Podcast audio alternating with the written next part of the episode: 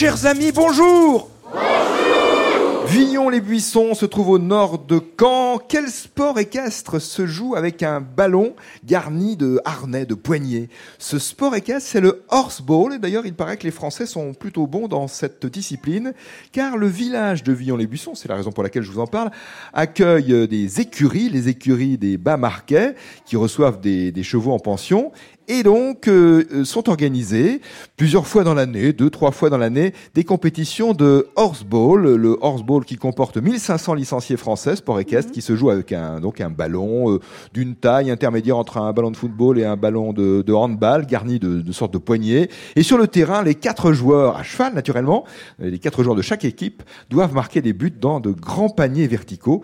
Les matchs se jouent en demi-temps de 10 minutes, le horseball.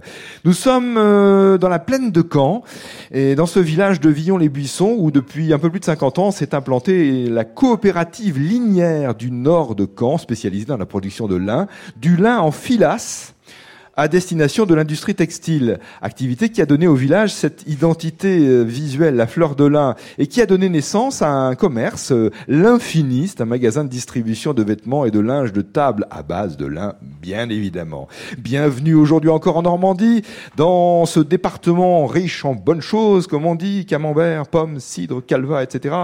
Et le jeu des 1000 euros de toute cette semaine et d'aujourd'hui. Aujourd'hui donc, en première ligne, Katia Le Gouic et Marc Trébert. Bonjour Katia. Bonjour.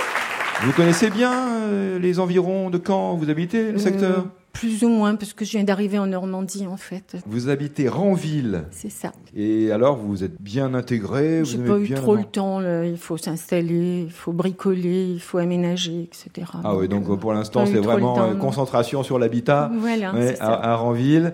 Vous, vous, avez quelques activités de, de loisirs euh, Parce que je, je, peux le dire, vous Des êtes... travaux manuels à la maison, mais bon... Oui, vous êtes aidante euh, familiale, c'est ça. Donc évidemment, vos journées sont, sont, très très occupées.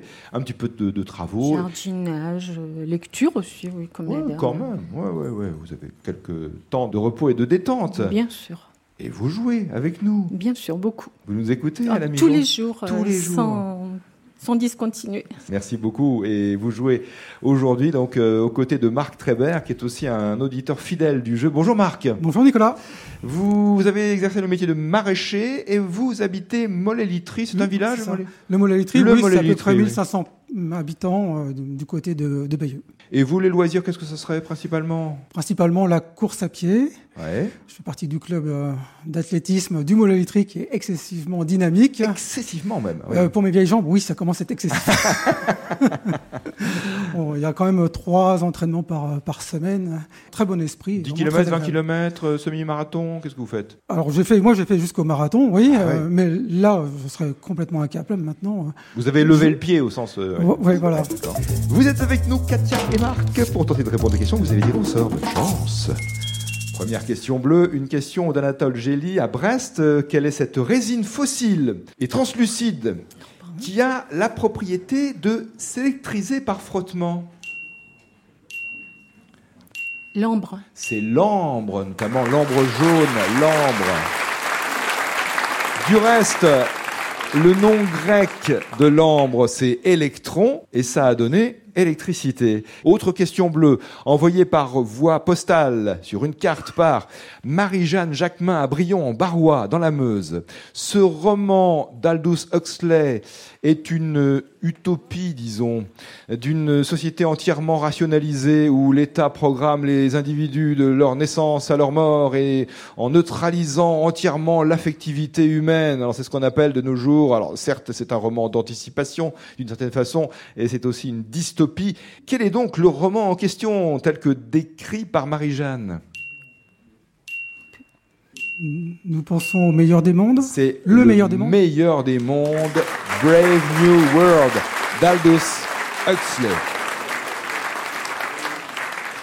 Question bleue aussi de Marie-Jeanne Alain, habitant la Loire-Atlantique. Par quel nom, pas toujours sympathique, désigne-t-on un petit chariot à deux roues servant au transport d'objets lourds?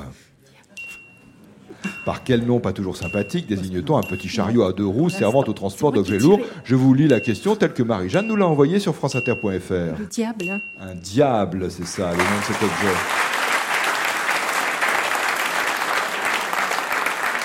Katia et Marc, question blanche de Raymond Bramoulet à Cire-les-Mélos dans l'Oise. Quel chimiste a créé un tableau périodique des éléments? Mendeleïev. Mendeleïev, c'est ça. Dmitri, Dmitri Mendeleïev.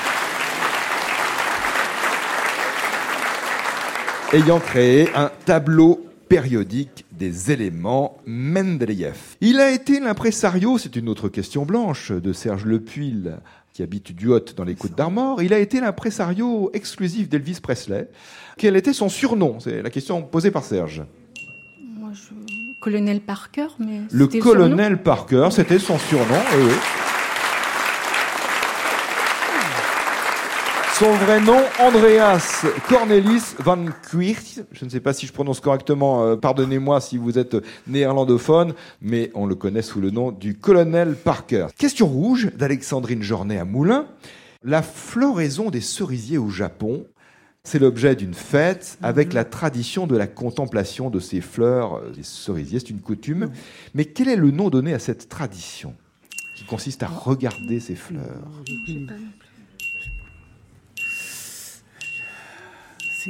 Ça commence par un M, ça finit par un A, non? Ça commence par un M, ça, finit, par, un A. C'est ce que vous disiez, Katia? Oui. Pas du tout. Pas du tout. Alors bon. Je sentais venir. Non, je sais pas. Euh. Ah ben, on va faire le repêchage. Oui, hein. parce que là, ça finit par un. Attendez, attendez. Oh non, ben, quand on l'a pas, on l'a pas. ça ne s'invente pas.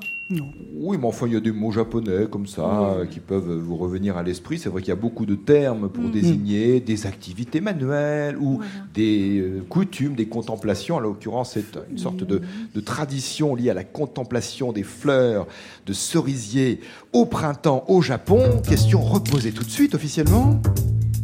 Toujours au nom d'Alexandrine Journet à Moulins, la floraison des cerisiers au Japon est une tradition, enfin la, fête qui est liée à cette floraison est une tradition, tradition de la contemplation de ces fleurs. Quel est le nom donné à cette tradition, à cette coutume?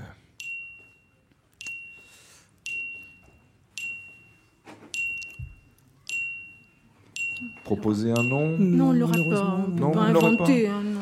Oh, vous pourriez c'est le Hanami. H-A-N-A-M-I. Alors, si je vous avais posé la question au mois de mars, peut-être il y aurait eu des reportages et le nom vous ah serait revenu. Mais oui, mais j'ai fait exprès de vous poser cette question au mois d'août, bien sûr, sinon ce serait pas marrant. Le Hanami, H-A-N-A-M-I. Alexandrine Journet à Moulins gagne 45 euros. Vous pourrez peut-être, en passant par le repêchage, tenter le.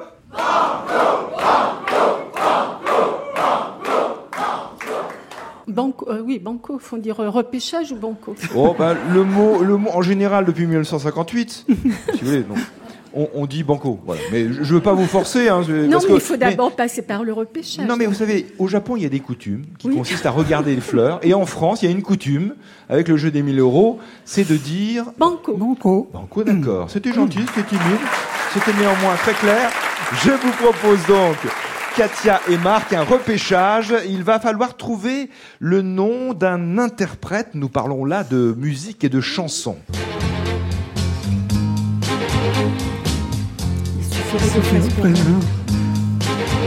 Alors là, comme on est un peu rotor, on a pris pour l'instant que l'introduction musicale. On n'entend pas la, voix du chanteur. c'est vache. Hein. Trois propositions, vous entendez hein, Introduction de cette chanson. Mais qui va donc chanter un jour, peut-être Philippe Clay Non. Jean Ferrat Non. Ou Serge Reggiani? Oui. Nous pensons à Serge Reggiani. Il suffirait de presque rien. Il suffirait de presque rien,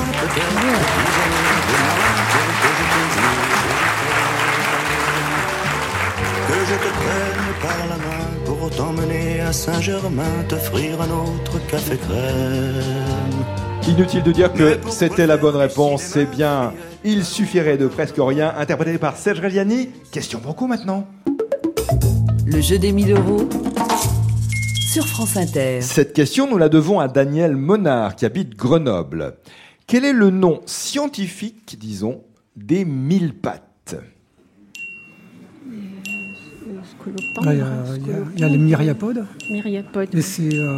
c'est la famille, classe, la, la classe des myriapodes. Mais Il en fait partie, voilà. Les mille pattes fait partie, ah, de, mais par, par, analogie, disons, on peut dire que c'est le nom scientifique des mille pattes. Ces animaux allongés, segmentés, aux nombreuses pattes. Ils font partie donc des nous pensons aux myriapodes Les myriapodes, exactement.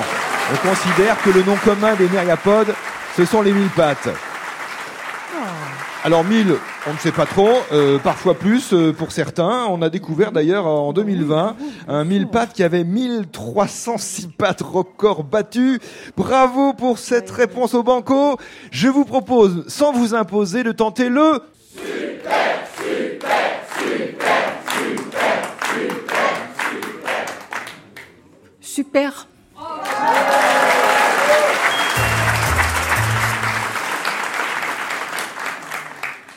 C'est une comédienne euh, qu'il faut identifier, une comédienne américaine. Mm. Et c'est une question de Julie Perru à Valréas, dans le Vaucluse. Actrice euh, qui a reçu l'Oscar de la meilleure actrice dans un second rôle pour son rôle de Fantine dans la comédie musicale Les Misérables en 2012. Elle a joué aussi, autre élément pour peut-être vous permettre de trouver le nom de cette comédienne américaine, elle a joué dans Le diable s'habille en Prada face à Meryl Streep. Quelle est la comédienne oh euh, Aucune idée. Aucune idée. C'est une petite brune, c'est la, petite, c'est la jeune brune, quoi, forcément. Emma Watson. Et euh, c'est. Euh, ça, va parvenir, je pense. Emma Watson, non Non. Euh, J'en ai aucune idée. Ouais, je connais pas très bien, évidemment. La preuve. Euh... On peut dire euh, Chastain. Vous la voyez physiquement, en tout cas. Oui, c'est une petite brune, mais une jeune à l'époque, c'était une jeune brune. Bon, toujours, toujours. Davis, euh, des, non, Jessica Chastain, c'est pas elle. Non. Des Ford, je vais pas la retrouver. Je vais pas la retrouver. Elle a joué dans Le Diable s'habille en Prada face à Meryl Streep. Elle a reçu un Oscar pour son rôle de Fantine dans Les Misérables en 2012. Bon. Bah Une minute, c'est long, et d'un autre côté, ça passe vite. Davis. Anne Hathaway. Hathaway. Ah, Anne Hathaway. Eh oui, Anne Hathaway. Mais je voudrais pas vous faire pleurer quand même. Anne Hathaway. Julie Perru à Valréas, Vaucluse reçoit dans quelques temps 45 euros. Katia Le Gouic, Marc Trébert, le récepteur Radio France Inter et une BD consacrée au lynx dans la série Bestiole, une BD signée Alice Buteau et Julien Colombet, coédition France Inter. Bonne journée naturellement et pour le spécial John, à demain si vous le voulez bien.